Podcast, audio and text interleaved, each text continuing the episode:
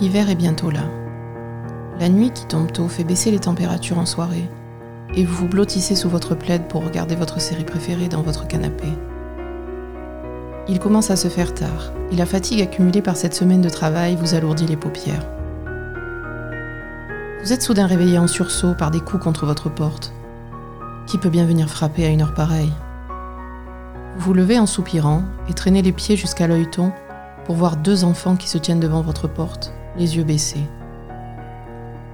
Vous entrouvrez pour vérifier que tout va bien, tandis qu'un sentiment de terreur vous envahit inexplicablement et s'intensifie encore lorsque le plus âgé des enfants prend la parole. Laissez-nous entrer, dit-il d'une voix monocorde. Nous avons besoin d'utiliser votre téléphone. Ça ne prendra que quelques minutes. Il lève alors ses yeux vers vous. Des yeux brillants, entièrement noirs, comme dans les films d'horreur que vous affectionnez. Bienvenue dans les chroniques de l'étrange.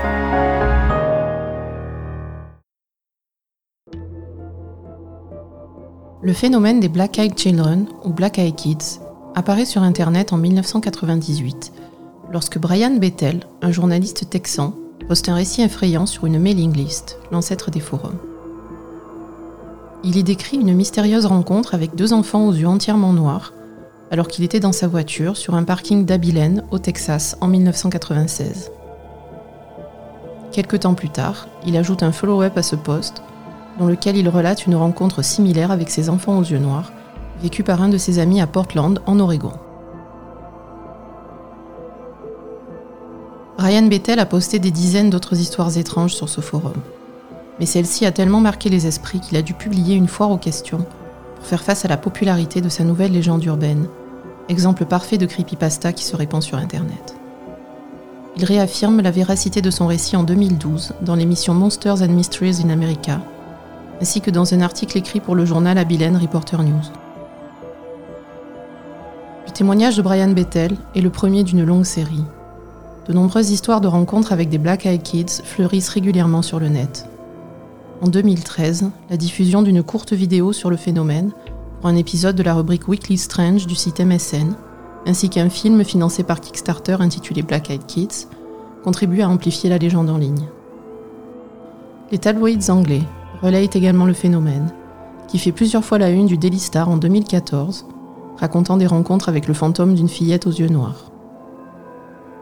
Il faudra attendre 2017 et le livre Black Eyed Children de David Weatherly pour avoir enfin un travail documentaire effectué sur le phénomène, qui tenait jusqu'à présent de l'histoire racontée au coin du feu ou inventée sur Internet.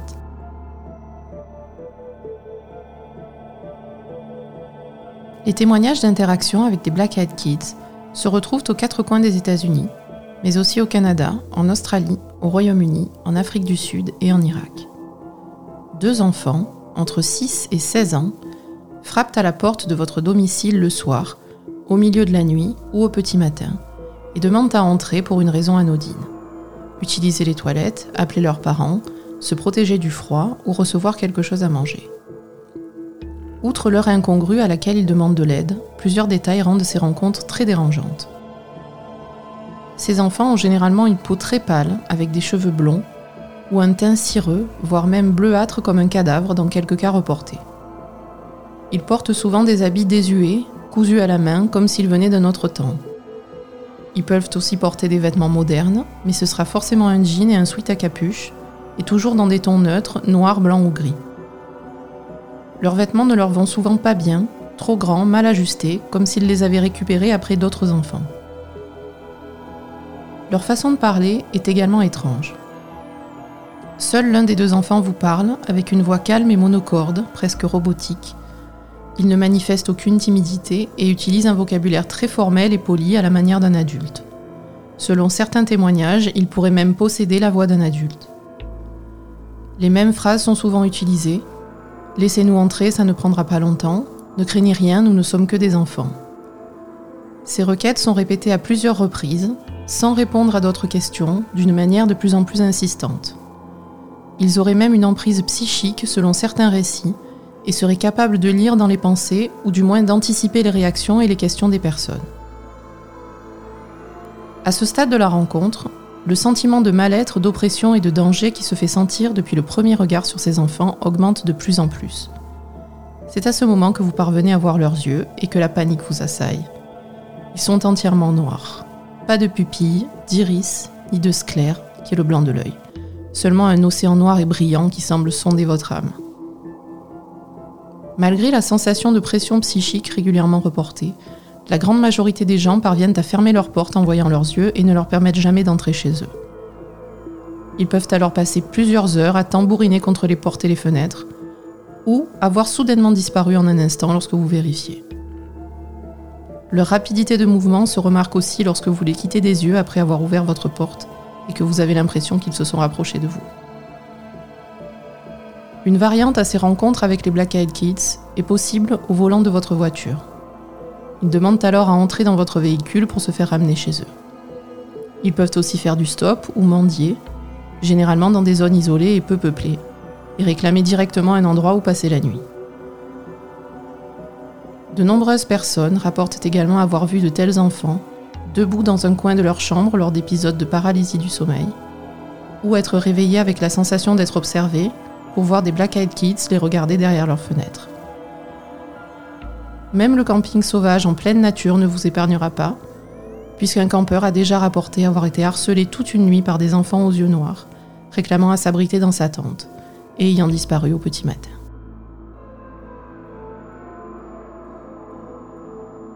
Il n'existe aucune explication arrêtée quant à ce que sont les Black Eyed Children et ce qu'ils veulent des gens qu'ils importunent. La théorie des vampires est souvent évoquée à cause de leur nécessité à obtenir votre consentement pour entrer dans votre maison ou votre voiture. Une des grandes lois de la vampirologie est en effet que les vampires doivent être invités à entrer pour pouvoir pénétrer dans un lieu où ils ne sont jamais allés. Bien que les pouvoirs psychiques fassent également partie des capacités attribuées aux vampires, aucun autre aspect majeur du comportement de ces enfants ne leur ressemble. Selon les démonologistes, les Black Eyed Kids pourraient également être des démons capables de prendre l'apparence d'enfants, de véritables enfants possédés, ou même les enfants du diable lui-même, envoyés pour permettre aux malins d'entrer dans votre vie. Malgré leur capacité à disparaître très rapidement, qui pourrait aller dans le sens de cette explication, ils paraissent cependant n'avoir que peu d'influence sur leurs victimes, contrairement au pouvoir supposé très important des démons. Une autre théorie les dépeint comme les esprits d'enfants disparus ou assassinés, perdus entre deux mondes et cherchant de l'aide auprès des vivants. Ce qui pourrait expliquer l'incompréhensible sensation de peur ressentie par les témoins. Mais cette explication paraît peu satisfaisante aux yeux des spécialistes de la hantise, ces enfants ne présentant aucun critère fantomatique. La théorie que j'affectionne le plus, en grande fan de X-Files, est celle des extraterrestres ou des hybrides humains-aliens. Bien que rien ne renforce plus cette explication que les autres, les Black Eyed Children possèdent quelques caractéristiques retrouvées dans d'autres contacts supposés avec des aliens, comme le teint cireux et les grands yeux noirs. David Weatherly fait également dans son livre un parallèle avec les Men in Black, supposés d'origine extraterrestre ou hybride, et qui ont aussi un teint pâle et une façon de parler étrange. D'autres théories voient les Black Eyed Kids comme des êtres d'une autre dimension, venus chercher des humains dans un but indéterminé, ou leur apporter maladie et désolation dans leur vie ou encore comme des résultats de l'évolution du genre humain qui chercheraient à en savoir plus sur leurs origines. Quoi qu'il en soit, tout le monde est d'accord pour penser que les Black Eyed Children ne sont pas bienveillants, ni même inoffensifs, mais bien des prédateurs prenant une forme avenante pour piéger leurs victimes. Un nombre important de rencontres doit cependant forcément être le fait d'enfants utilisant des lentilles de contact pour faire une blague, d'une condition médicale provoquant une modification de la couleur des yeux, et bien entendu de faux témoignages postés sur Internet, difficilement vérifiables par des enquêteurs. Certains de ces témoignages restent pourtant très crédibles, ajoutant de jour en jour plus de mystère au phénomène des Black Eyed Kids. Nous allons maintenant étudier plus en détail ces témoignages, et notamment celui de Brian Bethel, qui a lancé la légende urbaine des Black Eyed Children. Je l'ai traduit du poste original en adaptant quelques passages. Pour rappel, nous sommes en 1996. Mon fournisseur Internet avait des bureaux dans un centre commercial avec une boîte aux lettres. Je devais payer ma facture mensuelle et je suis partie de mon appartement vers 21h30 pour un trajet de 10-15 minutes vers le centre-ville d'Abilene, Texas. Il y a un cinéma à 1,50$ près de ces bureaux qui passait Mortal Kombat. Je me suis garée devant ce cinéma et j'étais en train de rédiger mon chèque à la lumière du plafonnier de ma voiture lorsqu'on a tapé à ma fenêtre. J'ai levé les yeux et vu deux enfants qui me regardaient depuis l'extérieur. Je n'ai pas remarqué leurs yeux tout de suite. C'étaient deux garçons qui avaient tous les deux l'air d'avoir entre 10 et 14 ans. Le premier garçon me parlait et le deuxième n'a pas dit un mot de toute la conversation. Le premier était un peu plus grand que l'autre et portait un pullover à capuche et un jean. Sa peau était cireuse et ses cheveux bruns et bouclés, il avait l'air d'avoir très confiance en lui. Le deuxième avait une peau pâle, avec des taches de rousseur et des cheveux roux, était habillé de la même manière que son compagnon, mis à part que son pull était vert clair. Il semblait regarder nerveusement autour de lui. Super, ils vont me demander de l'argent, j'ai pensé. Et soudain, l'ambiance a changé. J'étais là dans ma voiture à paniquer devant deux enfants.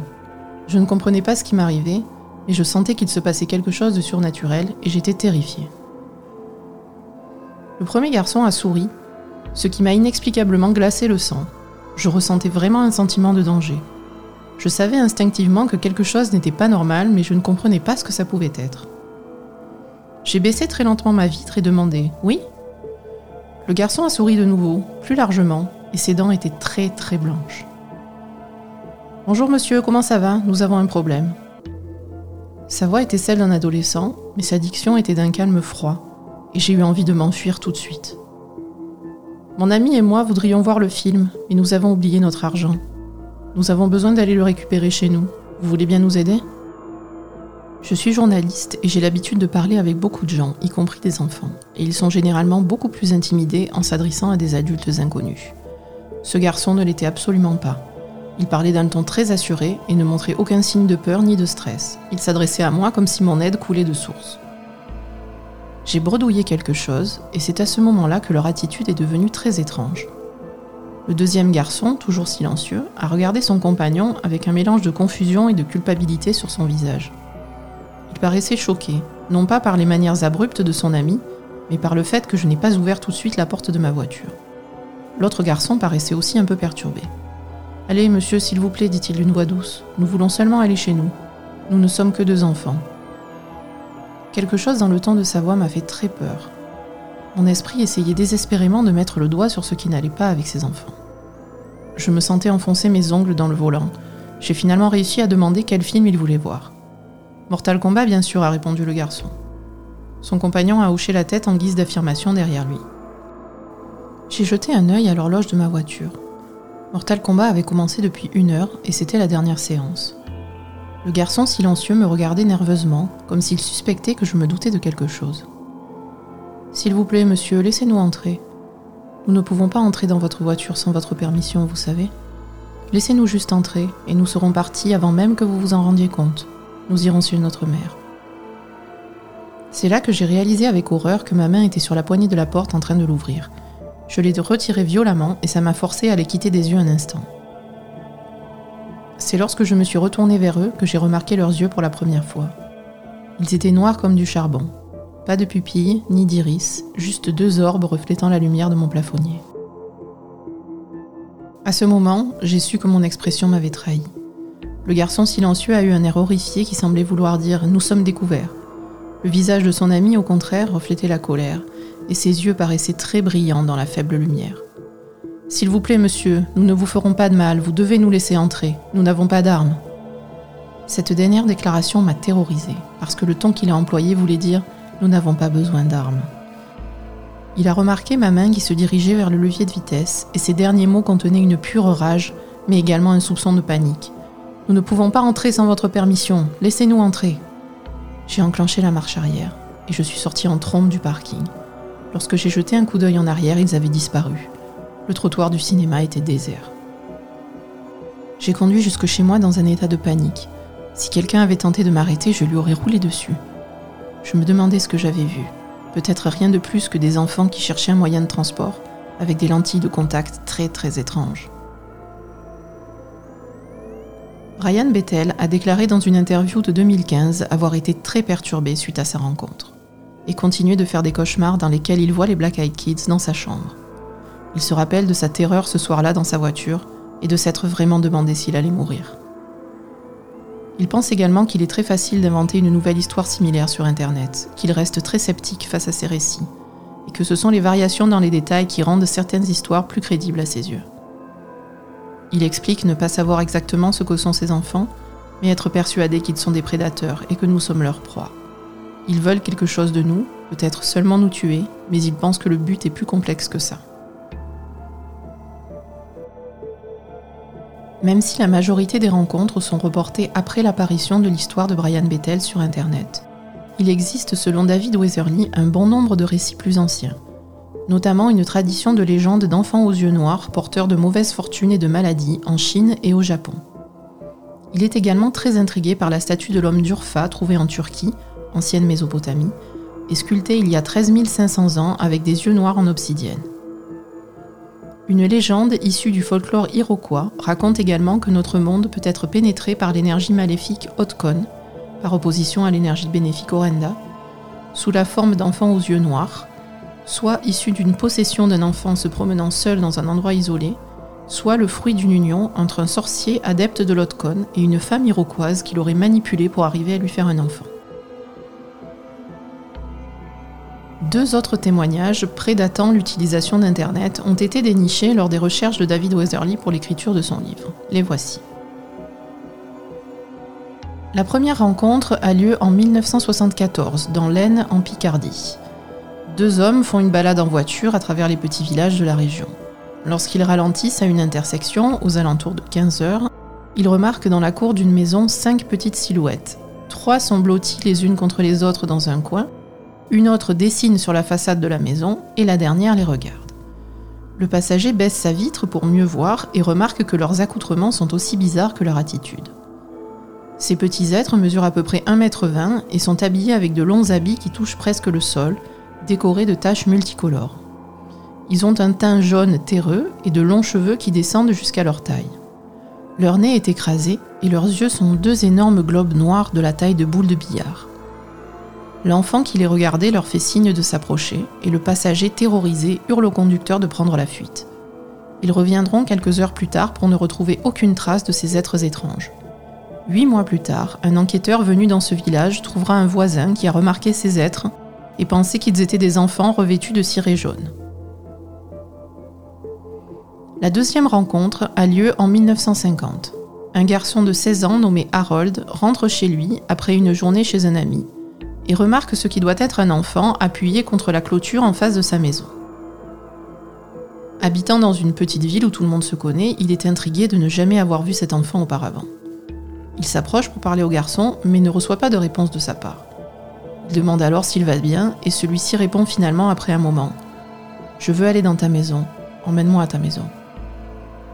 Harold ne sait pas trop quoi répondre à ça, tandis que le garçon lève ses yeux vers lui, une paire d'yeux noirs qui le regardent avec fermeté. Harold est terrifié et jette un œil au chemin qui lui reste à parcourir pour atteindre sa maison. Mais le garçon lui lance immédiatement N'essaie pas de t'échapper, tu vas m'emmener dans ta maison.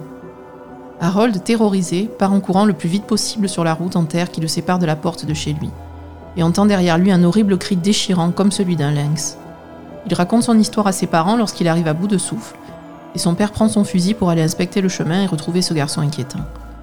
Mais il n'en trouve aucune trace, laissant la famille se demander ce qu'Harold avait bien pu voir cette nuit-là. Comme je l'ai dit plus tôt, de nombreux témoignages ont déferlé sur le net après celui de Brian Bethel.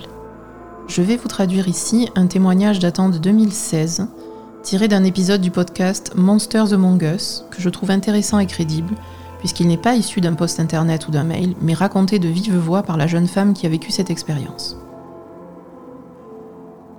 J'étais chez mon père pour le week-end et il n'y a pas grand-chose à faire le soir là-bas. Pour m'occuper, j'aime bien me promener dans la ville qui est sans danger. Ce dimanche soir, je suis allée boire un verre dans un pub, j'en suis sortie vers 1h du matin et j'ai marché pour rentrer chez mon père. Je portais un grand sweatshirt et un jean noir pour ne pas être embêtée, et je marchais dans la rue avec la lampe torche de mon portable allumée, parce qu'il y a très peu d'éclairage dans les rues de ce quartier. Je n'étais pas stressée, le voisinage est plutôt sûr, et je ne m'attendais pas à voir quelqu'un dehors. J'étais à trois maisons de chez mon père quand j'ai vu deux personnes sous un porche parler à un homme qui secouait la tête en refusant d'ouvrir sa double porte. Je me suis arrêtée prudemment pour les observer, prête à appeler le 911 parce que je ne comprenais pas vraiment ce qui se passait. j'ai pensé que ces deux personnes étaient peut-être en train de harceler cet homme qui avait l'air affolé. Je ne pensais pas être capable d'aider, ayant un petit gabarit, mais je suis restée là à les regarder, espérant que ma capuche me donnerait l'air plus impressionnant dans le noir. J'ai entendu les deux voix qui ressemblaient à celles de deux enfants, et je me suis avancée jusque dans l'allée. Je ne comprends pas pourquoi j'ai fait ça. J'ai entendu les enfants dire ⁇ Laissez-nous entrer, nous avons besoin d'appeler notre mère, s'il vous plaît ⁇ Il n'y avait pas de peur dans leur voix, juste de la confiance et de l'insistance. Je suis restée là, incapable de bouger, avec un sentiment de peur qui m'envahissait. J'essayais de comprendre la situation, qui avait l'air d'être celle d'un homme qui refusait d'aider deux enfants en détresse, mais la terreur que je voyais sur le visage de cet homme n'avait aucun sens. Finalement, je me suis raclé la gorge pour signaler ma présence, les enfants se sont tournés vers moi, et l'homme a levé les yeux, en paraissant encore plus effrayé en me voyant, et il a claqué sa porte en poussant un cri qui m'a fait sursauter. J'ai regardé les enfants, et mon instinct me hurlait de fuir en courant. J'étais seulement à quelques maisons de chez moi, et je savais que mon père avait laissé la porte déverrouillée. Les enfants se sont rapprochés, et j'ai pu mieux les voir dans la lumière. Leurs yeux étaient complètement noirs, pas de blanc et ils continuaient à s'approcher sans rien dire. Je ne sais pas pourquoi je ne suis pas partie en courant à ce moment-là. C'est comme si j'en avais été empêchée. Ils sont arrivés près de moi, ils étaient un peu plus petits que moi, et un des garçons m'a dit ⁇ Nous avons besoin d'utiliser le téléphone ⁇ Il était très sûr de lui, aucunement effrayé de parler à un étranger au milieu de la nuit. J'ai répondu que je n'en avais pas, et il m'a dit ⁇ S'il vous plaît, est-ce qu'on peut entrer pour utiliser le téléphone? Nous avons besoin de joindre notre mère. J'ai préféré mentir instinctivement et j'ai dit que je n'avais pas de téléphone et que je n'habitais pas dans le coin. J'ai expliqué que j'étais dans la même galère qu'eux, que la personne qui devait me ramener m'avait laissé là et que j'habitais plus loin. Je leur ai conseillé d'essayer de trouver un téléphone payant dans la rue et j'ai proposé de leur donner des pièces dont ils n'ont pas voulu. Ma tenue me donnait l'air plus jeune, j'avais espoir qu'ils pensent que j'étais une adolescente et qu'ils me laissent tranquille. Mais ils continuaient à rester devant moi à me fixer. Finalement, j'ai dit que je devais y aller et j'ai commencé à marcher dans la direction d'où j'étais venue. J'étais terrifiée qu'ils sentent ma peur et qu'ils me suivent, mais ils ne l'ont pas fait. J'ai marché trois ou quatre blocs plus loin avant de revenir vers chez moi. Il n'était plus là lorsque je suis arrivée dans ma rue. La maison de tout à l'heure avait toujours son porche allumé et l'homme se tenait derrière sa double porte avec une batte de baseball à la main. Je l'ai regardé et j'ai compris qu'il me prenait pour l'un de ses enfants avec ma tenue. C'était pour ça qu'il avait si peur. Je lui ai crié Est-ce que les enfants sont partis? Il a répondu Je les ai vus partir, mais je ne me sens pas rassurée, je ne vous laisserai pas entrer. J'ai répondu que je rentrais chez moi et que je n'avais pas besoin qu'il me laisse entrer. Je ne vais pas très souvent chez mon père, c'est sûrement normal qu'il ne m'ait pas reconnu dans le noir. Je suis arrivée chez moi sans autre problème, et je suis restée un bon moment dans la cuisine par peur d'aller dans ma chambre, parce qu'elle a de grandes fenêtres qui donnent sur l'extérieur. Ce qui est très effrayant, c'est que quelqu'un a tapé à notre porte le lendemain soir vers 23h. Mon père m'a dit de ne pas répondre, qu'il était trop tard, mais je ne peux pas m'empêcher de me demander si ses enfants étaient revenus pour moi le lendemain. Pour finir, je vais vous lire le témoignage adressé au site Weird, venant d'une personne qui a laissé entrer les Black Eyed Children chez elle en janvier 2016. J'ai commis l'erreur de laisser entrer les Black Eyed Kids et maintenant, je me demande si je vais mourir à cause de ça. J'espère que cette histoire sera un avertissement pour tous ceux qui auront à prendre la même décision que moi. J'habite juste à l'extérieur d'une petite ville rurale dans le Vermont. C'est une communauté très soudée où tout le monde se connaît et personne ne verrouille sa porte la nuit. Il y a un peu plus d'un an, j'ai été réveillée par de gros coups contre ma porte d'entrée. À l'époque, mon mari et moi vivions dans une petite maison au bout d'un court chemin de terre qui partait de la petite route sortant de la ville. Nous étions au milieu d'une tempête de neige ce soir-là, et j'ai pensé qu'un accident s'était peut-être produit comme c'était déjà arrivé sur la route verglacée. Lorsque j'ai regardé par la fenêtre, j'ai vu que la lumière à détection de mouvement du porche était allumée, et je pouvais également voir des traces de pas dans la neige qui venaient de la route. Aucune voiture n'avait emprunté la route depuis quelques heures puisque la neige la recouvrait uniformément. J'ai remarqué que quelqu'un était devant la porte d'entrée. Je n'étais pas très rassurée, j'ai donc réveillé mon mari. Pendant que je lui parlais, on a de nouveau tapé à la porte et mon mari s'est levé pour aller voir. Quand il a ouvert la porte, il y avait deux enfants debout dans la neige. Un garçon et une fille qui ne devaient pas avoir plus de 8 ans. Ils étaient habillés bizarrement et avaient des coupes de cheveux tout aussi étranges. Les cheveux de la fille étaient très longs et raides, et le garçon avait une coupe au bol qui faisait vraiment dater. Il n'était pas habillé pour l'hiver, et j'ai d'abord pensé qu'il s'agissait d'enfants issus d'une communauté amiche, même s'il n'y en avait jamais eu d'importante dans la région. Quand je repense à ce moment, la réaction normale que j'aurais dû avoir face à ces enfants dans la neige était de les faire entrer tout de suite et les réchauffer avec des couvertures. Mais ces enfants étaient vraiment troublants. Ils ne levaient pas les yeux vers nous et quand mon mari leur a demandé si tout allait bien, ils ont juste réclamé à entrer à l'intérieur. Mon mari m'a regardé sans savoir quoi faire et j'ai demandé aux enfants où étaient leurs parents. Ils ont répondu qu'ils seraient bientôt là. Il était presque 2 heures du matin et la seule explication logique qui me venait était qu'il y avait eu un accident ou que ces enfants s'étaient perdus. Malgré mon instinct qui me disait de ne pas le faire, je les ai laissés entrer. Je suis allée dans la cuisine pour leur préparer un chocolat chaud tandis que mon mari les emmenait dans le salon. Je l'entendais essayer de leur poser des questions pour en savoir plus, mais ils répondaient toujours que leurs parents allaient arriver. Ils avaient une voix un peu chantante et ne semblaient pas du tout effrayés d'être dans la maison d'étrangers. J'ai commencé à remarquer que nos quatre chats étaient tous cachés, à l'exception de Pigeon, qui était avec moi dans la cuisine. Ils sont normalement très curieux, mais cette fois-ci, aucun n'a essayé de venir voir ce qui se passait, ce qui était très étonnant.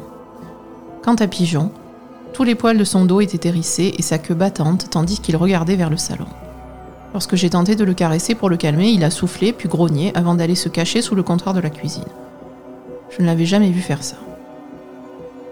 Lorsque je suis retournée dans le salon, les enfants étaient assis sur le canapé et mon mari tenait sa tête dans ses mains. Je lui ai demandé ce qui n'allait pas, il m'a répondu qu'il ne se sentait pas bien mais que ce n'était rien. Je me suis tournée vers les enfants pour leur donner leur chocolat et ils ont levé les yeux vers moi.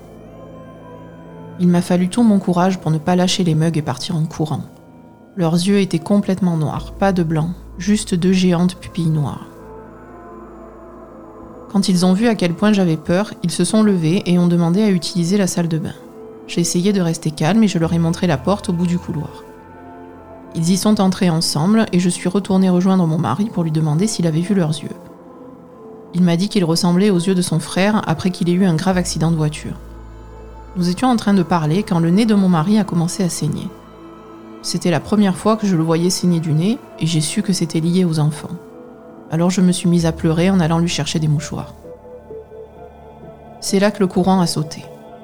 J'ai entendu mon mari hurler mon nom et je suis revenue sur mes pas. Et là, j'ai vu les enfants qui se tenaient au bout du couloir, sans bouger dans le noir, et j'ai eu la peur de ma vie. Après ce qui m'a paru une éternité, le garçon a dit Nos parents sont là. Ils ont marché jusqu'à la porte d'entrée et sont sortis en la laissant grande ouverte. Mon mari s'est levé tellement vite pour la refermer qu'il a failli tomber. Nous avons regardé par la fenêtre et vu deux hommes à côté d'une voiture noire arrêtés au bout de notre chemin. Ils avaient l'air de porter des costumes de couleur foncée et paraissaient très grands, au moins 1m80. Mon mari leur a fait signe et ils nous ont juste regardés avant de monter dans leur voiture et de partir. Le courant est revenu environ une demi-heure plus tard, mais tout a changé dans notre vie après ce soir-là. Durant les mois qui ont suivi, trois de nos chats ont disparu. Nous pensons qu'ils se sont enfuis pour ne jamais revenir.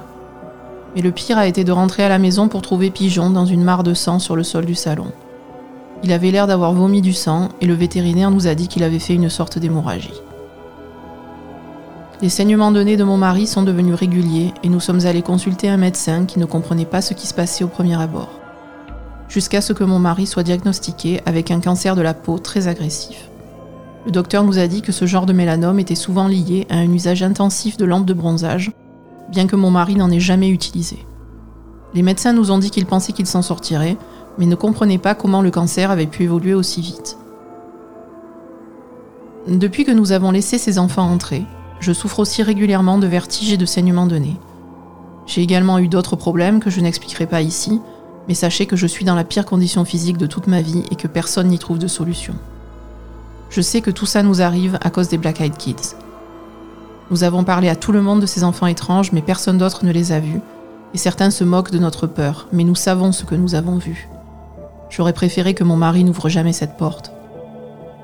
Vous avez mon autorisation de publier cette histoire en guise d'avertissement pour les autres personnes qui seraient confrontées aux Black Eyed Kids.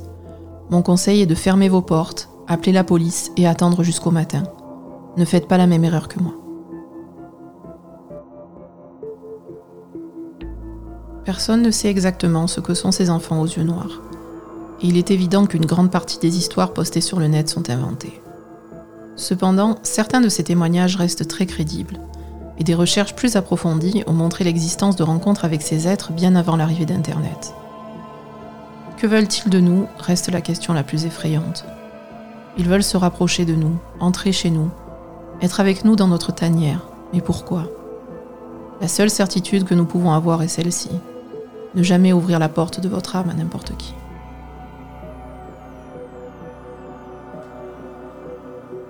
Cet épisode est à présent terminé. Vous retrouverez tous les liens vers les ouvrages, podcasts et sites qui traitent des Black Eyed Children sur la page de l'épisode.